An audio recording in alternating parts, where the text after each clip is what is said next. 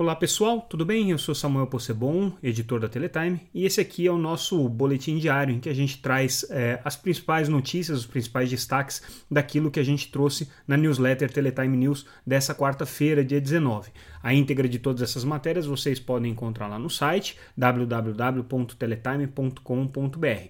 Aliás, se você ainda não acompanha a Teletime, Vai lá, se inscreve gratuitamente para receber a nossa newsletter e aí você fica ligado no dia a dia do mercado de telecomunicações. Ou então continua seguindo a gente aqui nesse podcast diário em que a gente traz o principal resumo daquilo que aconteceu. E aí, se você se interessar, corre lá no site e pode conferir as matérias na íntegra.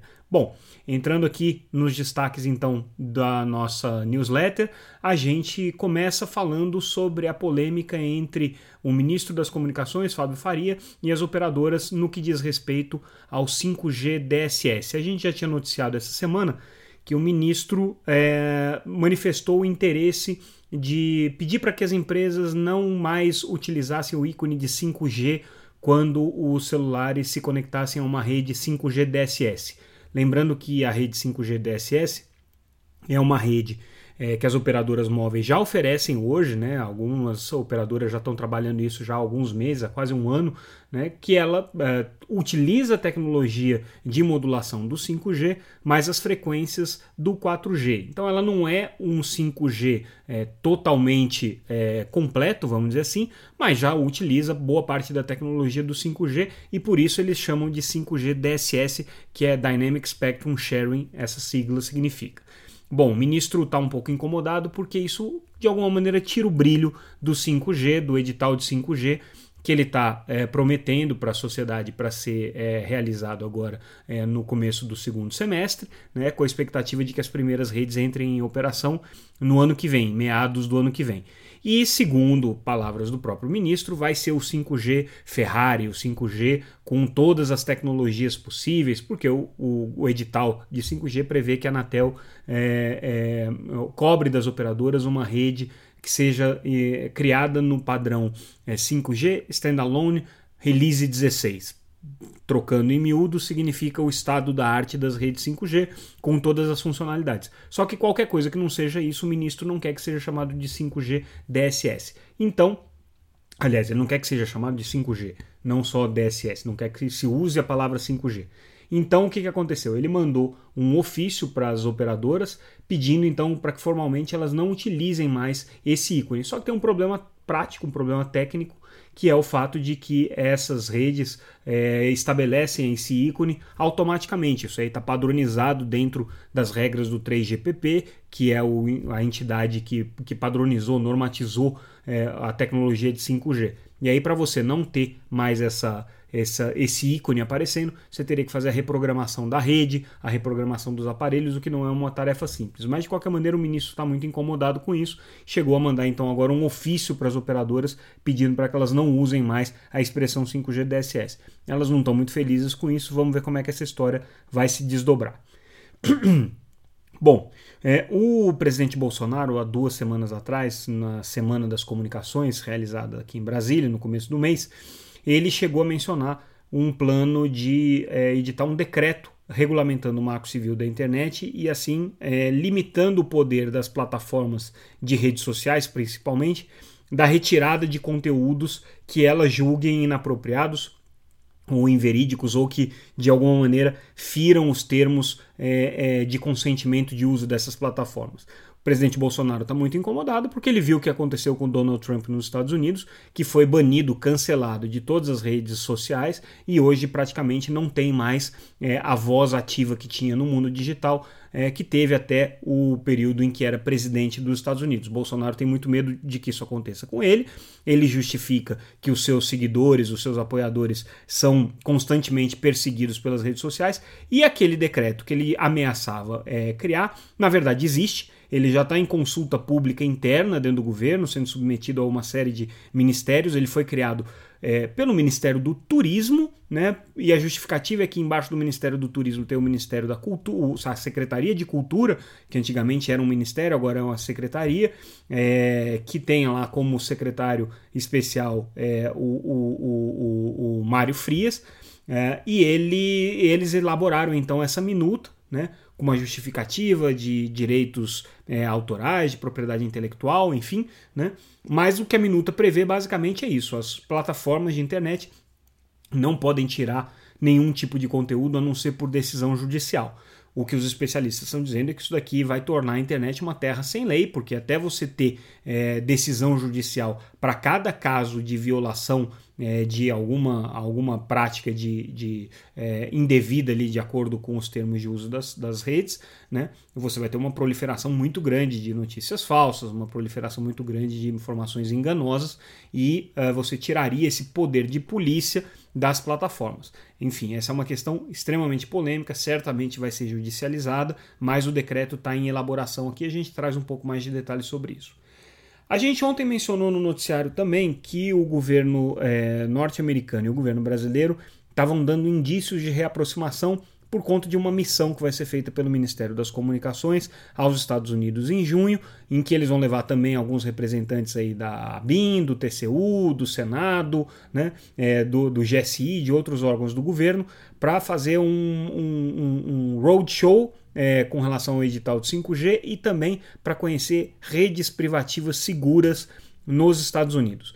Hoje, o, a Embaixada dos Estados Unidos é, soltou um tweet com comentários elogiosos às iniciativas conjuntas do Brasil e Estados Unidos com relação ao 5G, o que no contexto é, do, do, do, esfriamento diplomático entre os dois países é um passo importante. E a gente traz também um pouco mais de detalhe dessa visita né, do, da missão brasileira aos Estados Unidos, é, que está encontrando é, e visitando departamentos dentro dos Estados Unidos que têm altíssimo nível de segurança é, e de é, restrições aí de acesso a cidadãos comuns. Então, muito provavelmente, e é certo isso, é, houve uma negociação diplomática de alto nível para que essa missão brasileira pudesse ir ao FBI, à CIA, é, à NSA e a outras agências importantes da área de segurança e de é, combate ao terrorismo que estão é, sendo é, incluídas nesse roteiro da delegação brasileira. Então, mostra aí que é, se os Estados Unidos e o Brasil não têm uma relação hoje muito boa na questão do meio ambiente, na questão até do combate à pandemia, na questão do 5G, na questão da, da relação com a China, tudo indica que o Brasil está muito alinhado com os Estados Unidos e que os Estados Unidos mantêm a mesma doutrina e a mesma linha que vinham mantendo aí na época do governo Donald Trump. Indo adiante no nosso noticiário, é, a gente hoje teve mais um pouco de é, informações do Ministério das Comunicações em relação às expectativas do leilão de 5G. Basicamente, o secretário executivo Vitor Menezes diz que ainda acredita no prazo é, de julho para é, realização desse leilão, mas já faz muitas ressalvas dizendo que tudo isso agora depende dos técnicos do TCU que estão analisando o edital. Vocês estão acompanhando por aqui todas essas polêmicas, a gente tem enumerado aqui os pontos de atrito entre Tribunal de Contas da União, Ministério das Comunicações e Anatel no que diz respeito ao edital de 5G. Então, é, tem um trabalho aqui pela frente. O Ministério está ainda otimista, mas sabemos que isso daqui pode ser só uma declaração pro forma, porque a coisa está realmente complicada e é muito pouco provável que esse edital saia em julho, como está prevendo o Ministério.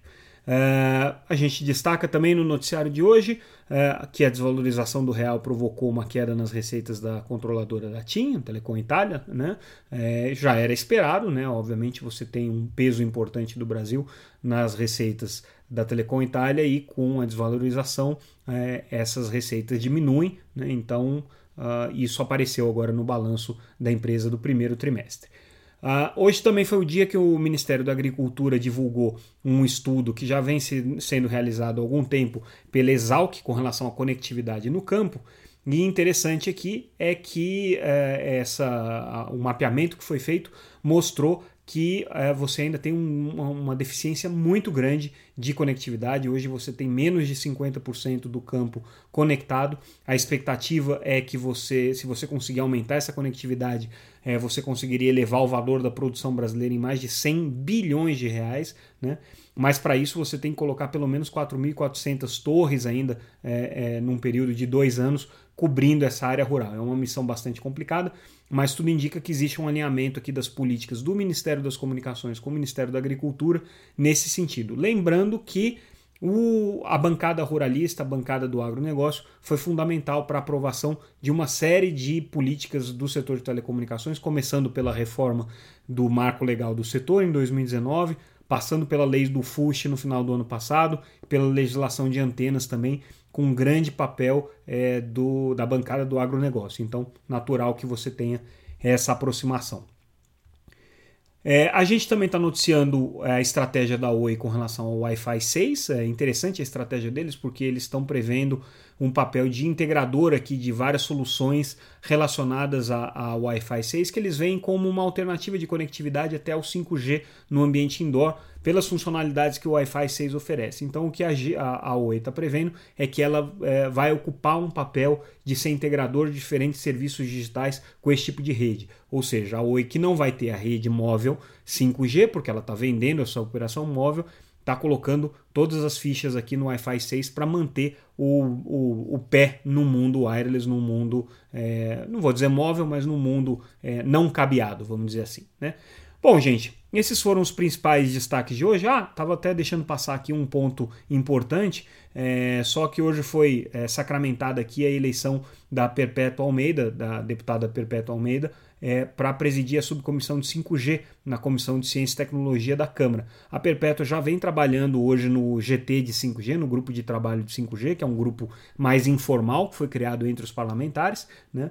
mas agora criou-se essa subcomissão que está vinculada à Comissão de Ciência e Tecnologia. Isso é importante porque uma subcomissão tem um acompanhamento permanente, então significa que o Congresso agora vai ficar conectado é, diretamente ao edital de 5G e acompanhar o desdobramento do desenvolvimento dessa tecnologia. Então é, fica aí o, o, a mensagem e quem está liderando esse processo agora é a, a, deputada Perpétua Almeida, também o deputado Vitor Lippe participando como relator desse colegiado aí, desse grupo de deputados que estão é, mergulhados no mundo do 5G. É isso, pessoal. A gente fica por aqui hoje. Amanhã a gente volta com mais notícias diárias e esse final de semana com a nossa edição estendida especial. Um abraço e até mais.